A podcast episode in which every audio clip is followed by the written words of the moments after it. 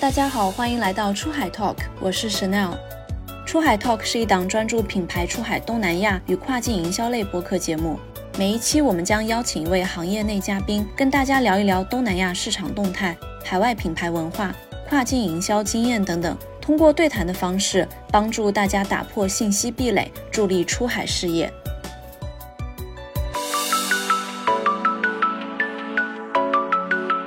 沈娜，我自己呢，目前是在新加坡的一间跨境营销公司工作。正因为现在这份工作，我才结识了一些在新加坡。做市场营销的朋友，那今天的嘉宾就是在新加坡本地有着三年宠物行业 marketing 经验的 Yuna。Hello，大家好，很荣幸可以上到雪料的播客间。我是在新加坡有这三年经验啊，负责宠物系列的产品啊，医药产品的甲方代表公司里面的内部市场营销人员。哎，Yuna，你要不要先跟大家说一下，你现在在宠物这个赛道负责的市场营销的业务范围有哪些？嗯，寻找新产品、推广新产品、branding，嗯，也包括了社交媒体账号。此外呢，还有负责就是包含 B to B business to business，还有 B to C business to 呃 direct customer 的 marketing material 这一块的东西。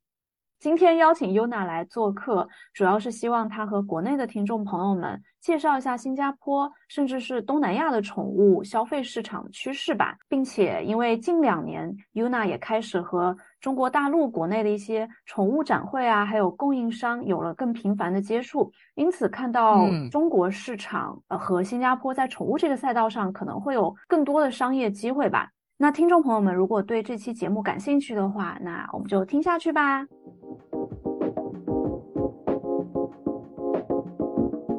尤娜这边想要问一下，你是怎么样进入宠物这个领域的？因为我身边更多的 FMCG，它都是一个比较像食品啊，或者是呃日常用品啊这些。宠物这个领域，我说实话，我遇到的还是比较少的。你怎么进入到这个？其实也多亏那个 COVID 的期间哈，在新加坡呢，这宠物行业。发展的非常蓬勃。我原先呢也是专注于在人类的保健品啊、食品这一块的。然后在 COVID 期间呢，这行业的需求量呃猛增，然后他们有许多。之前只关注于 B to B 这些生意模式的商家，都纷纷转向 B to C。B to C 的话，他们就会直接从他们 distributor，然后到他们的 e-commerce platform 这样这样子去说。所以那个 marketing 的 position 啊，这一个需求量就增加了非常多。我也是在这样的偶然机会下，然后进入到了这个宠物行业的。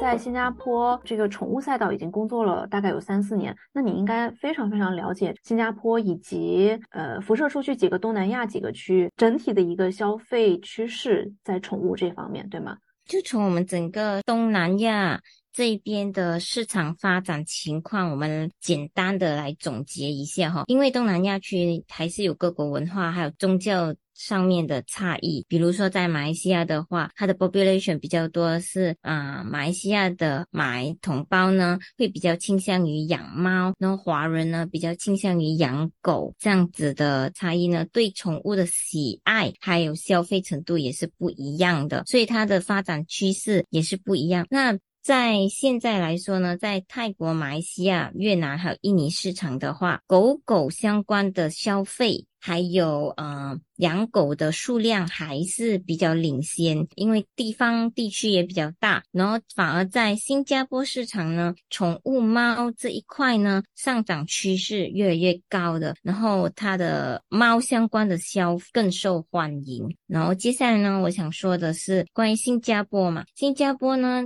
它虽然是一个小国，但是呢，它的宠物狗。猫以及小型的那些哺乳动物，比如说仓鼠啊、天竺鼠、兔子这一类型的宠物呢，的数量就一直正在增加的。所以我想要提到的一点，就是在东南亚区呢。在选择宠物产品上面也是有稍微不一样的。比如说，新加坡的消费者会比较喜欢高端类型的宠物零食，还有它的干粮类型。他们比较注意的是品牌啊、成分、功能性，还有工厂的 food safety 这一方面。而马来西亚呢，他们则会选择他们喜欢的口味、健康。还有就是营养补助品所需要，最好是可以多种功能涵盖在一起的产品。刚才我所说的比较倾向于是啊，新加坡和马来西亚的宠物主人所选择的那种产品分类。但是如果我们说到印尼的话，印尼的宠物主人呢，他们对于那个选择性呢，也有不一样的追求哦。比如说，他们喜欢追求个性化的那种定制品，这又是另外一群的消费者。然后在包装上面呢，他们会比较倾向小包装型的东西，选择类多，但是包装要倾向于小包装。为什么？这就是他们的消费观，比如说他们在选择人的食品上呢，好比如说在欧美国家，他们喜欢是大包装的吧？可能在那个马来西亚呢，他们也喜欢是选择中型还有大型的，可能是他们的宠物数量。比较多，嗯，反观在那个印尼的话，他们的消费就比较喜欢是，哦，我选择不同口味的，但是我要拿小的。或许你这一系列产品有七个口味哦，我都不想拿最大包的那种，我喜欢是你分散包装小小的，然后我每一个口味都，嗯，想要尝试，这是他们个体喜欢这样子的选择，所以在他们不喜欢囤货。呃，囤货嘛，那我就不太确定。但是的确，在他们的消费者选择上，他们会比较倾向于小包装。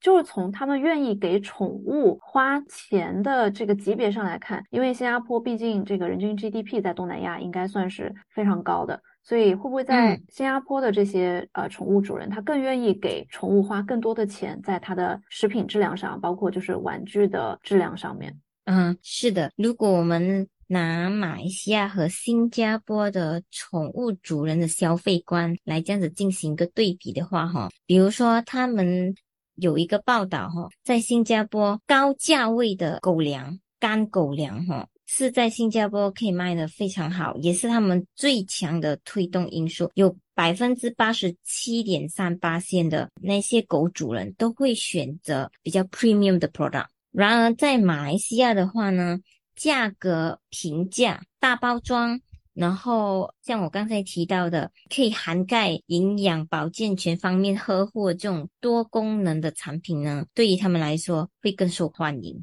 所以，嗯，消费观上面呢，的确，新加坡的主人愿意花更多钱在他们的宠物身上。新加坡嘛，他们如果比起马来西亚的话，家庭成员相对来讲。两夫妻加个两个小孩，或者两夫妻一个小孩这样子类型啊，一家人三到四口的话是属于比较多的。那在马来西亚呢，比较注重的是那种大家庭氛围的，或许他们的呃家庭成员是基本上可能多过四到五位以上，然后他们的狗猫呢也是多过两只以上，可能说一间家嘛，他自己会有呃有狗又有猫，但在新加坡呢，呃选择单一的就。是比较多的，像我我家的有狗的，就是狗的一只，或者是猫的就养猫的，比较少是又有狗又有猫这样子。我觉得这一方面是因为局限于在新加坡的居住环境嘛，因为新加坡寸土如金，然后呃养宠物的话只有一只这样子，他会更愿意投入。心血还有金钱上面，把那个宠物当做是自己宝宝来养，呃，消费值绝对是比较高的。没错，没错，这个就像国内以前那个呃 one child policy，独生子女的话，享受到更多的关注。然后，嗯，在新加坡有一个非常特别也蛮火红的一个行业，就是狗狗学校 training school。基本上呢，我可以说，在新加坡的狗猫。呃，狗吧比较 discipline，他们呢，呃，都会蛮听话的，跟着主人，然后不乱吠或乱冲。一般上这里新加坡的主人都会把他们的狗在差不多嗯八个星期拿回家以后，可能第四个月，第四个月的话，差不多是十第十二个到第十五个星期呢，就送他们去狗狗学校，让他们学习狗狗的那种啊社交活动，然后怎么样去跟主人的一个配合，然后来更好的在这个大环境里面生存。太厉害了，会贵吗？这样子的呃狗狗学校？嗯，狗狗学校应该也有分不同的级别吧，就看个人的需求，可能是你要你的狗狗是 join 补习班这样子很多，还是你要一对一 training 这样子的都有。这这个已经是比较普遍了嘛，就是去狗狗学校这件事情。是去狗狗学校非常普遍，而且在新加坡狗狗游泳游泳课也有，就他们带那狗狗去那个室内游泳室。然后他们可以去报名，然后就看他，呃，一个月要来几次这样子的一种课程也有。嗯，主要第一，刚才你说那个培训就是十二周的那个学校，主要是为了，因为新加坡这个大环境就是一个比较遵纪守法的一个环境，狗狗带回家之后训练它有一个更规范的行为，对吗？因为我看你没有说到猫猫学校，猫猫本身就比较难驯化，而且猫猫一般上的猫猫都有社恐吧，它们都喜欢待在家，主人也不太会带它们出去交流，然后猫相对来说也比较难去训练它们，所以狗狗学校是有的，猫的学校基本上在新加坡还没有。非常，我觉得还是很很人性化的一件事情。但是我在想，就是像国内可能也会有像狗狗训练学校，但是这样子的意识它并没有普及出来。就好像，比如如果我是一个普通普通居民的话，我经济收入比较普通的话，我我也可以养狗。但是把狗狗送去训练学校这件事情，它其实在中产并不算是很普及的一件事情。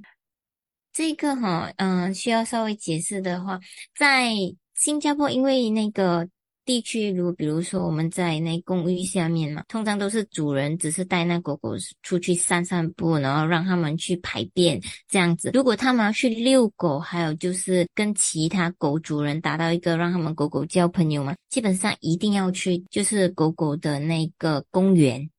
才会比较常见的，对，因为如果在小区、呃住宅区里面这样子去举行一个狗狗的聚会，可能会带来一些不便。比如说，也有些小朋友在下面玩耍的时候，他们会担心被狗攻击啊，或者是引起不必要的误会，基本上都不会这样子去来一个狗狗之间的 gathering。在小区范围谨慎是吗？就是是日常遛狗不会有太多的这个社交行为，因为我的感觉就是，其实你要看主人。像你看中国的话，有的时候我会看到很多老人，呃，除了遛娃之外，他可能老人也会遛狗。那老老人家之间就是在楼下遛的时候就会聊天，那他们聊天坐在一起聊天，那个狗呢，它也是会狗跟狗就会在一起互相闻气味，互相玩耍，甚至像有的时候就之前吧，也之前就是。我们都知道，最近这个宠物的呃防范和禁令比较比较严格。在此之前的话，其实很多狗都是不用牵引绳的，所以狗的话，它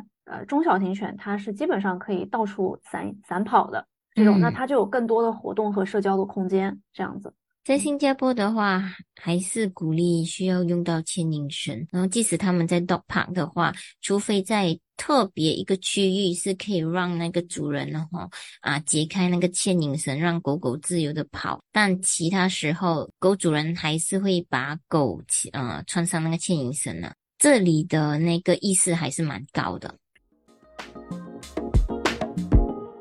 近几年吧，就是大家对于。宠物健康这件事情是非常非常在意的。像我经常看到我朋友啊，甚至小红书上博主，他们会给宠物吃鱼肝油、维生素、化毛片这些。那这个我相信在新加坡肯定也是主人也是非常在意这个的。那你有了解到，就是像应该算是宠物保健品，在新加坡和马来西亚之间，他们都是有什么区别吗？这两个市场？宠物保健品啊，就其实跟人主人嘛，它那个概念是蛮相近的。为什么宠物保健在这近几年来会越来越发？就是因为主人人本身哈，对那个健康意识越来越看重。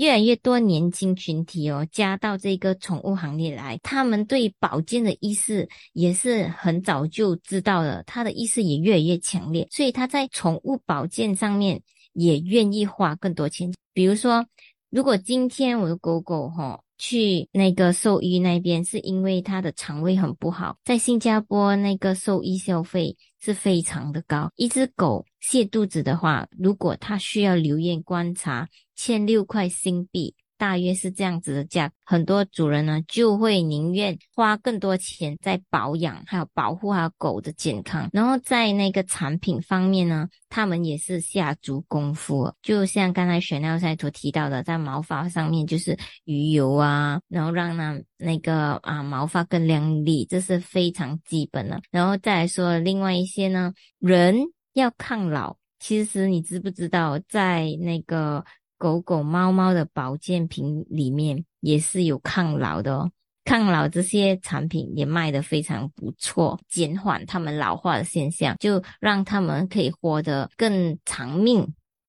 再来呢，就比如说。狗猫有时候它们有 sensitive stomach，就像人，可能你肠胃比较敏感，你会时常是便秘的啊，或者是你会时常会有腹泻的，然后我们就会去选择那些益生菌、益生元。狗猫也是一样，所以在新加坡呢，这些保健品一样也是卖得好。在马来西亚呢，这一方面也是蛮明显的，但是他们在选择产品方面呢，那个倾向。怎么样的产品呢？还是稍微有一些不一样。比如说在新加坡嘛，他们还是比较倾向于欧美品牌的保健品，最好是那些大品牌，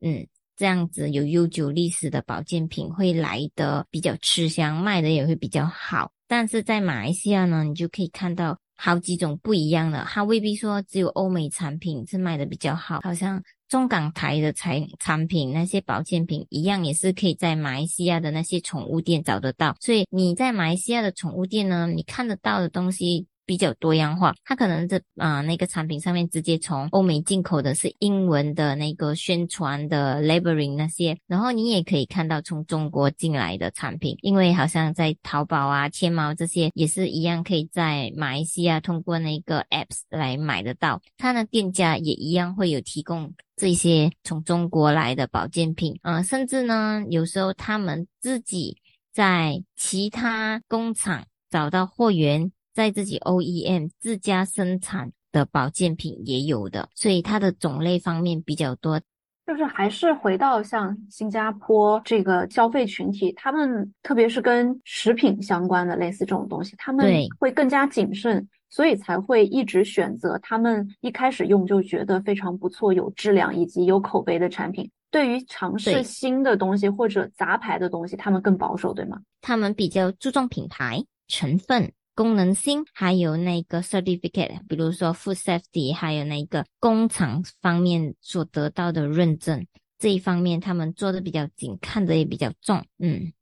然后你刚才其实也有提到说，新加坡的宠物主人他们如果买保健品的话，会专门选择单项某一个功能的保健品，像亮丽毛发的，针对性比较强的。然后马来西亚这边的消费群体会选择三合一啊那种综合类型的，是吧？对，那这样子的话，会卖的比较好。就是这个是跟他们的消费消费习惯和经济能力挂钩的吗？我觉得是的。这些东西呢，都绝对是跟他的消费能力还有经济挂钩的。嗯，还有另外一种的说法呢，就比如说我们在新加坡吧，如果你养狗的话，你比较少纸化，比较精致化，说你觉得你的狗毛需要的那产品，毛发啊，那个毛发的，你就专注于毛发。但是如果你在反观呢，在马来西亚的话，它可能有多过一只狗，它的狗的品种也不一样。但如果你要它这样子去比较。毛发针对性的只拿单一这样的产品，比如说今天他的狗吼，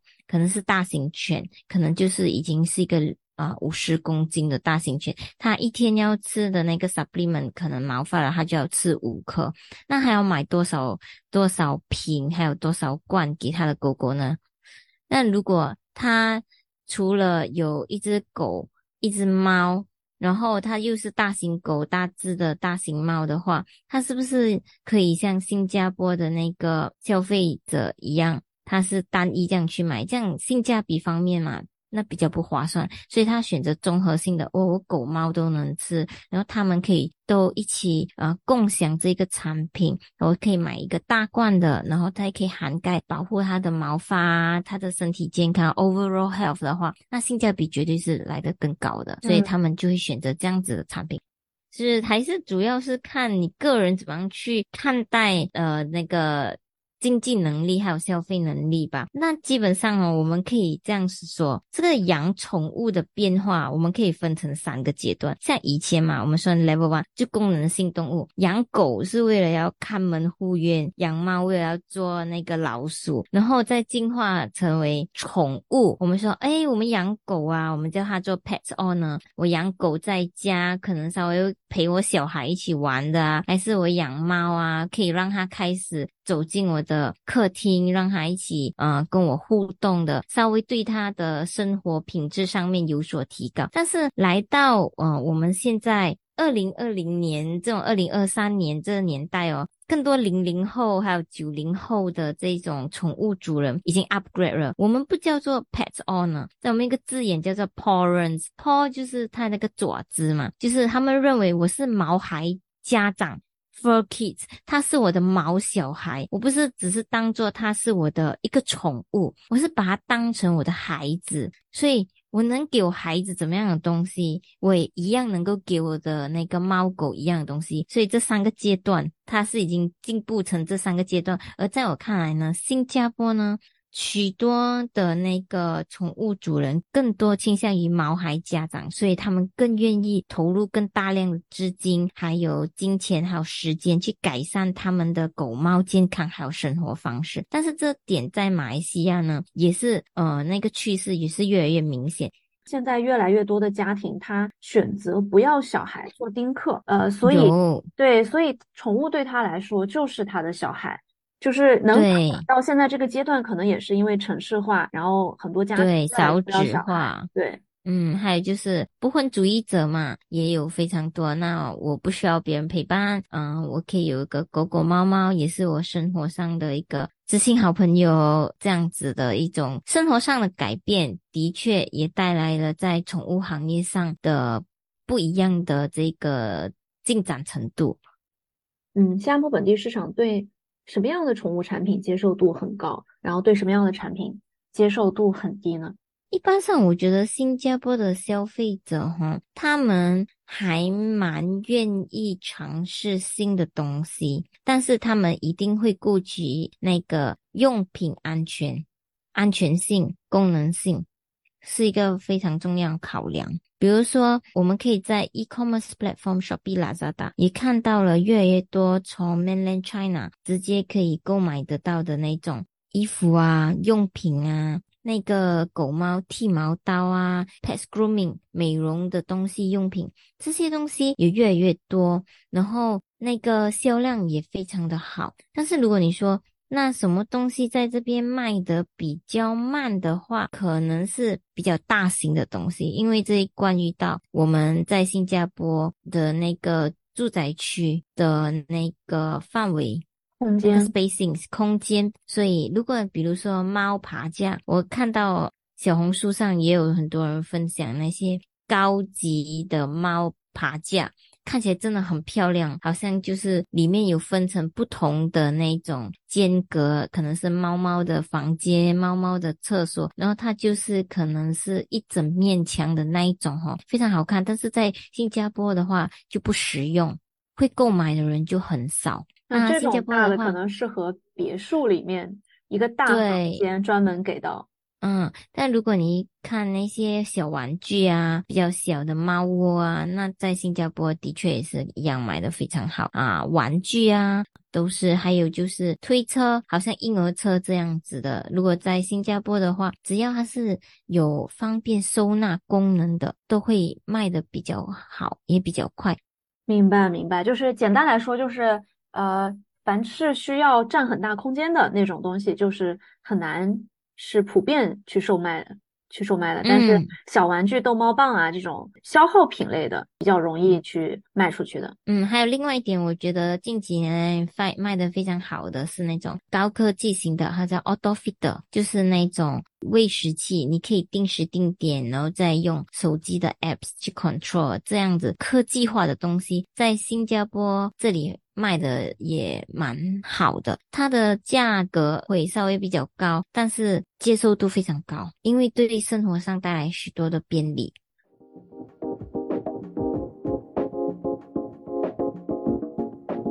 就是有一个我也是很好奇，比如说我们讲到这个中国的食品安全问题，在世界范围内其实都是一个相对来说比较敏感。那在宠物食品这个方面，想要知道一下新加坡本地人更多能够接受中国的宠物食品吗？目前现在来看，哈，有慢慢的提高了那个接受度。那是从怎样的一个切入点呢？比如说，我们在看宠物零食这方面，许多中国的产品。中国品牌的那个呃零食都在新加坡还是卖的还不错，但是如果说中国品牌方出的那种猫粮、狗粮呢，那就不是那么乐观。在新加坡那个猫粮、狗粮这种主要粮食嘛，新加坡的那个宠物主人还是青睐于大品牌、欧美品牌上面。在对于马来西亚呢这一方面呢，我自己去。查看到的是，有些小型的那个宠物店呢，他们反而会直接从中国买进或带进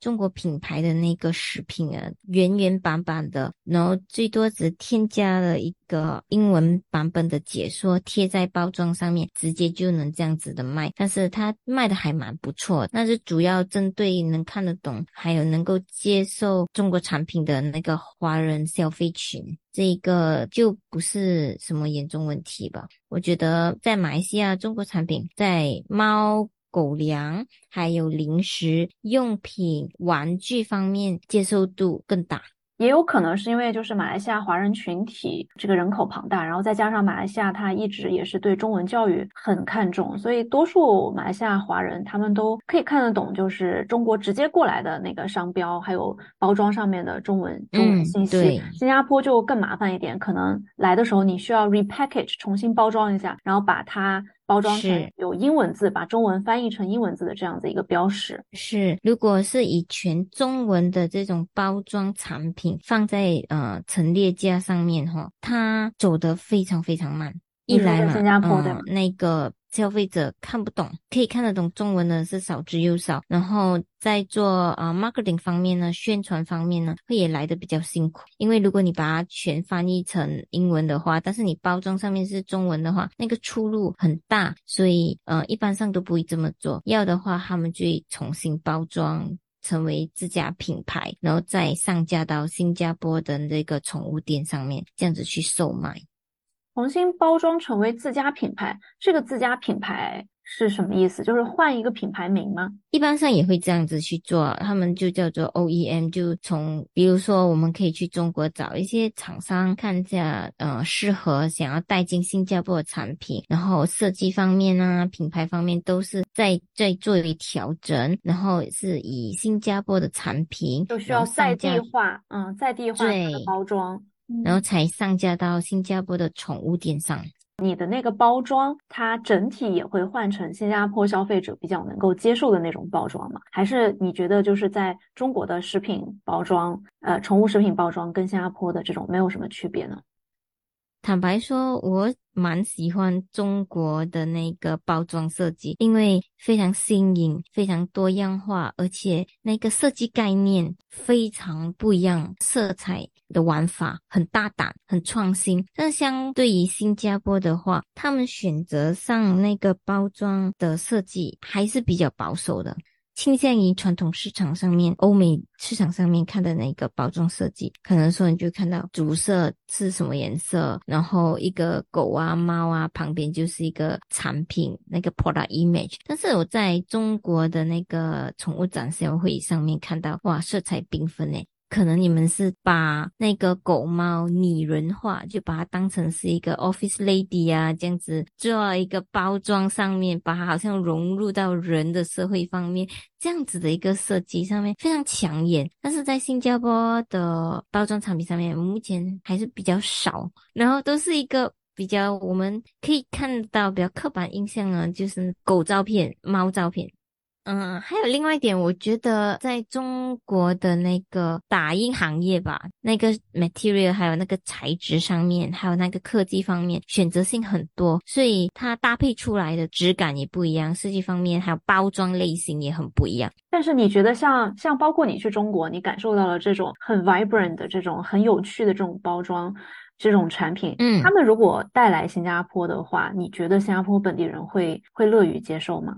有几点是需要蛮重要考虑因素，比如说在中国哈，呃，那个 pet shop 他们的宠物店嘛，一般上或是在网上的话，都不会限制太多。但是在新加坡吧，如果你要放去 pet shop 的话，你要推广你产品，如果包装太大，好像比如说那个什么大包装零食啊，我知道在中国非常流行啊，零食袋大大的，然后里面可能它就书包包装一个大的零食袋。但是如果你把这个东西放在新加坡的话，新加坡的那个宠物店的架子上根本没有那么多位置给你摆上去，摆了你一个产品，那我其他品牌的产品都不需要摆了，这个也是需要被考量的。但是如果你可以符合到新加坡人所需要的，比如说英文的字啊，还有那个产品成分啊、功能性、卫生啊认证的东西都有话，我相信会带来很大的一个吸引力，会让别人也愿意去尝试。没错，没错。我上一次联系你的时候，你说你正在中国参加这个上海的宠物展会，然后又去了呃山东啊，去拜访了一些工厂供应商。对你现在就是去中国的比较频繁了，每年大概去几次？一到两次这样子。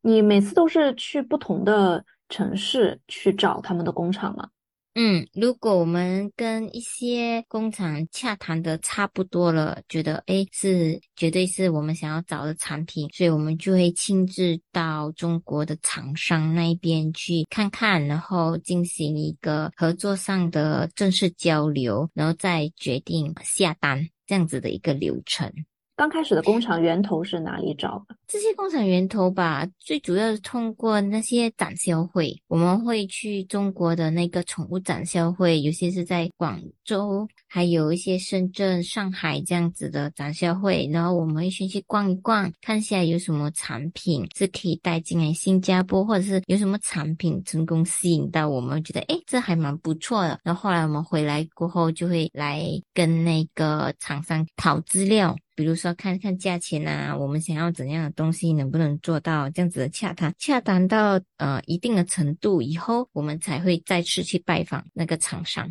我知道，就是你以前是不常去中国的，对吗？你是就是有了这个工作，然后有机会去到国内的，有没有一些文化冲击啊之类的？哎，有中国的老板们非常的热情款待我们新加坡的这叫客人啊，他们都会带我们去品尝许多中国的美食啊，然后还有当地的小吃啊，我们都玩得非常尽兴，一边在谈工作之余，然后一边在品尝美食。所以就是像你上次去山东，对。真的是应该是非常好客。我印象最深刻是那一边的海鲜，哇，超棒的，好新鲜，品类好多好多，都是我在新加坡和马来西亚都没看过的，而且烹饪的方式也非常不一样。最让我最回味的话，我觉得是清蒸吧，就。很简单的，就把新鲜的食材去清蒸一下，哇，那放入口中品尝到的那些新鲜海鲜味，绝对是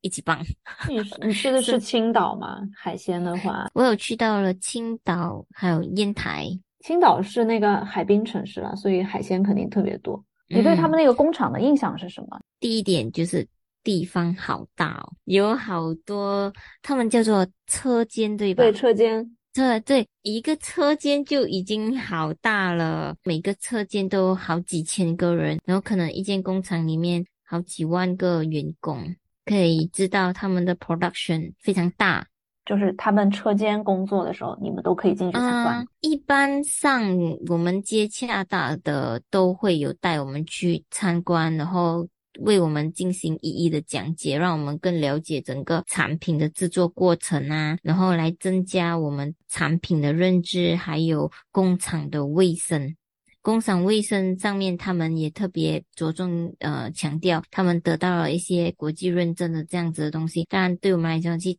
考察这个工厂这一个部分非常的重要。如果那个卫生的话，会让我们觉得嗯没有信心的话，一般上合作是谈不下去的。怎么样的卫生就是能够看得出来呢？嗯，工厂方面会有一定的那个规格。如果他拿不到呃中国单位判派发的那个卫生认证哈，嗯，那我们一般上就觉得不达标吧。嗯，他需要有卫生许可证之类的。对，好，比如说他的员工的穿着，呃，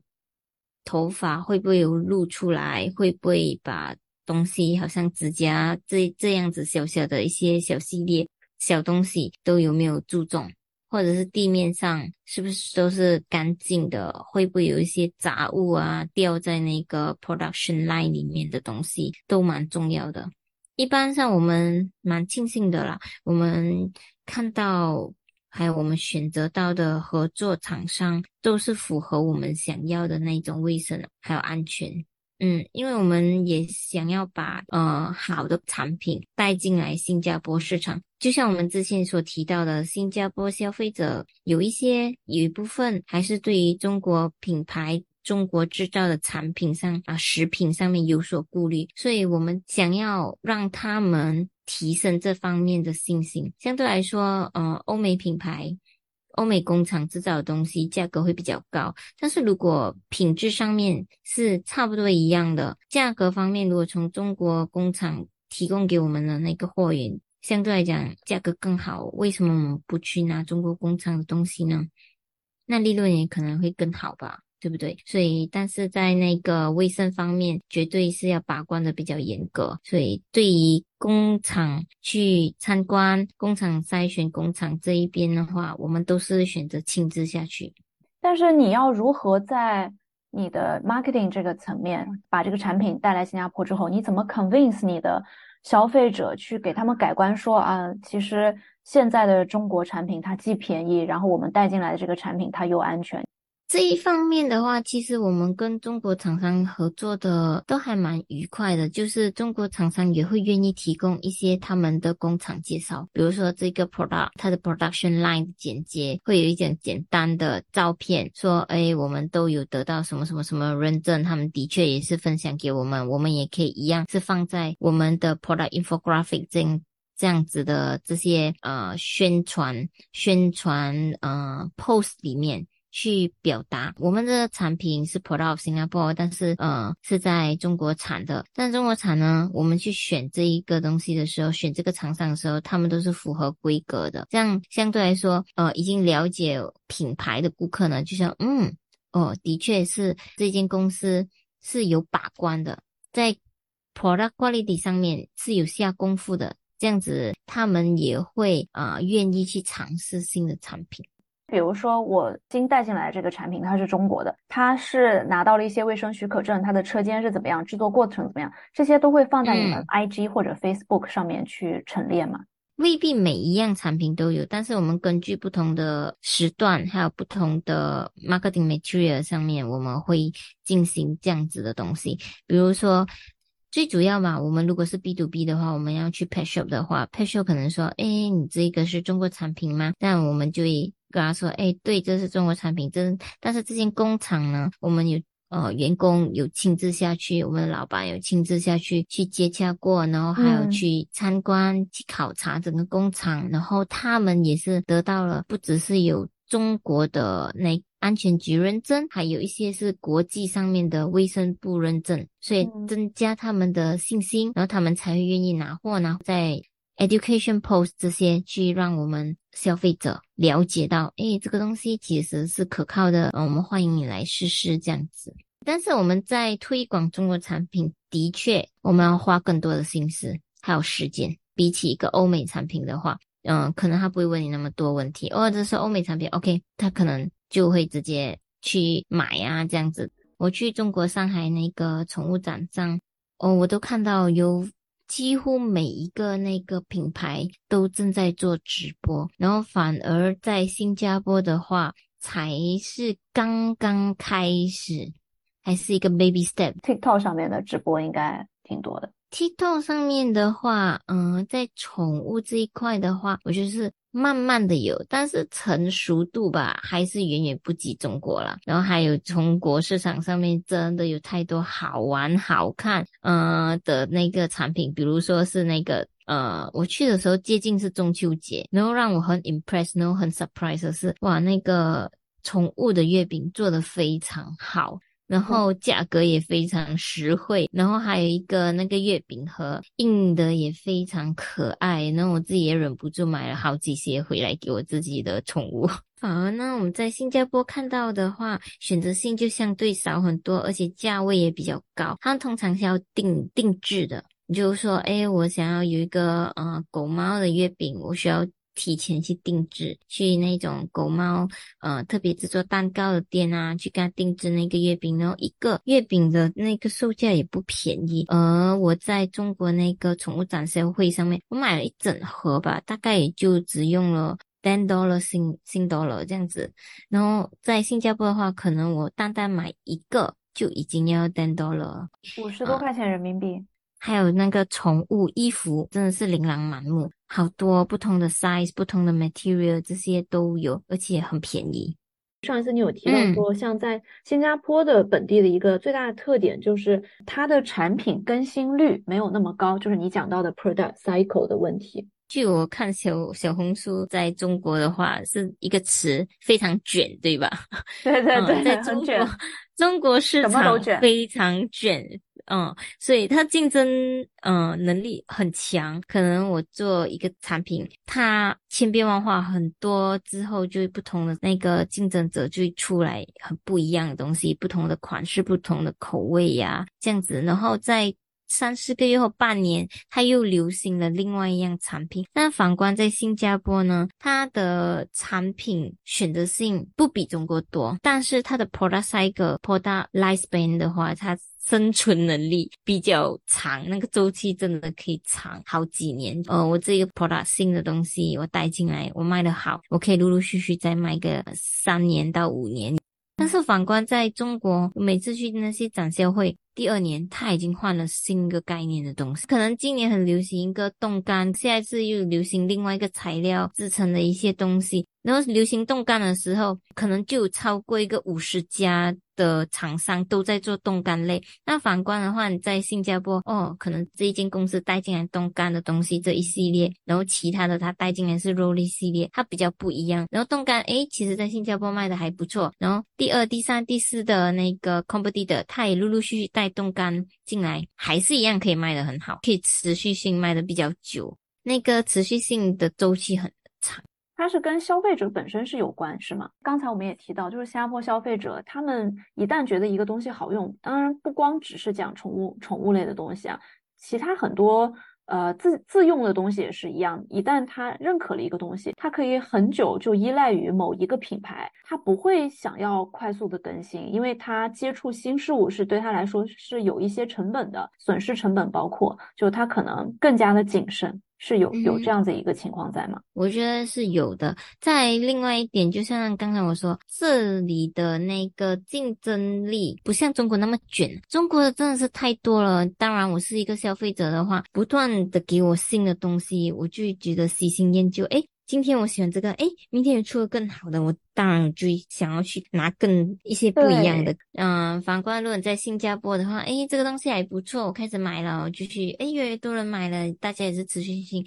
要等了一段时间才会有新品出现。这一段时间真的好久，好几年啊啊！但是对于嗯商家来说，这还是算是一件好事啊，他有更多的时间去看看新产品，然后他也不需要急着一直去。想更换一些新的东西，然后可能有些产品已经卖得很不错，他可以继续在想，哎，我怎么这样去优化这类型的产品，把它做得更好，然后价钱可能也稍微提高。那消费者看到了，哎，原来这个是 version A、B、C，但是还是同样一个产品，只是不断的去优化。在整个新加坡的商业模式都是这样，你包括像餐厅，多少本地人，他可能小的时候几岁的时候，爸爸妈妈带他去吃的某一个餐厅，等到他二三十岁的时候，他还是会经常去吃那个餐厅，他们就演变成这种古早味情感。但是如果你往好的方面来说，那个顾客对于你产品品牌的忠诚度很高。像新加坡的这些早餐品牌，Toast Box 也好啊，还有那个雅坤、雅坤这些，它都是古早品牌。就是老字号了，它已经形成一个老字号，他就会认准那个老字号。但是他们在老字号就是一直维持在一定的水平上面，这一点他们还是做的蛮不错。那个质量就降下来呀，或者是我任意的去起价这一方面，他们管控的非常好。所以对于新加坡消费者，他会习惯这样子东西。这老品牌，我对它的口味上已经习惯了，它的价格也是我舒服可以接受的。但是以我个人的想法，如果他们愿意尝试新的东西，绝对可以让年轻人更加的留意他们的产品、他们的动向还有 activity。而且对我而言，呃，我们我自己做 marketing 的话，我觉得那个 marketing plan 真的很看那个 marketing 的 HOD，HOD 管理吧，部门啊，对，部门管理层。对他那要怎样去跟老板 propose？如果他本身就觉得，哎呀，我还是一样用这个老的方法，我不需要特意去去翻新，带来一些创新的东西，那他给给那个下属的指示就说，哎，我要维持这个现状，那就变成他的 brand 就走的都是以前那种形式，古老形式，没有什么创新。但如果今天那个 marketing 的人，那个 HOD 那个主管的话，他觉得。我想要留住老的顾客，支持我们顾客。我也想要同时吸引年轻人的，怎样把这两两个不同的 age range 人哈，都吸引到我的呃产品旗下。他愿意花这样更多的心思去。攻打这个 social media 方面的话，它自然而然就会产生比较有创新、比较年轻、符合不同人群口味的东西。这非常是 depends on 他们怎样去看这个市场。当然，很多在这里的中小型企业，他们都会宁愿用保守的形式、保守的那个 marketing。就既然我都可以赚到钱，我为什么要让自己伤脑筋？另另外一方面，绝对也有可能是，如果老板问，哎，你你花这个 marketing budget，你说你想要 proposing 的，但是你觉得你有多少信心去看到，呃，真的可以给给我带来更大的利润？万一如果那样失败呢？可能他就不愿意再尝试第二次。那样子的话，他就宁愿走回旧的方法。那如果你反观像中国的话，他已经那个局势上面是逼着你走的，你不需要再说考虑我是不是没有办法跟。其他人 fight，如果你只要选择不改变，你就会被淘汰，这已经是事实了。所以逼着那个中国环境越来越卷，就是你一直要想更创新的方法，你只有不断的想，不断的出那新的 idea，吸引到别人，你才能够继续生存下去。所以真的竞争力很强，刺激那个创意能力。但还有另外一点，也可能跟 population 关系吧。这里的人口不能跟中国这样子去比。然后中国的话，它出一个产品新产品，其实如果它卖的很火红的，它很快就会断货，或者是很快就会得到一个很好的反应。但你在新加坡，你的 population 的话是局限于一个比较小的一群人，所以你还是要有一点时间去让他们适应这新口味。然后他们觉得哎很不错，所以他们就会不断的这样子去回购这个东西，所以它的产品 product 上一个可以以。活得比较久。今天很高兴请到 Yuna 来跟我们分享很多关于新加坡、马来西亚，包括像印尼的一些宠物市场消费趋势。如果你也在海外做 marketing、市场开发或者创业，欢迎联系我们一起交流经验。如果有任何关于跨境营销、品牌出海的问题或需求，也欢迎关注我们的小红书“出海 Talk”。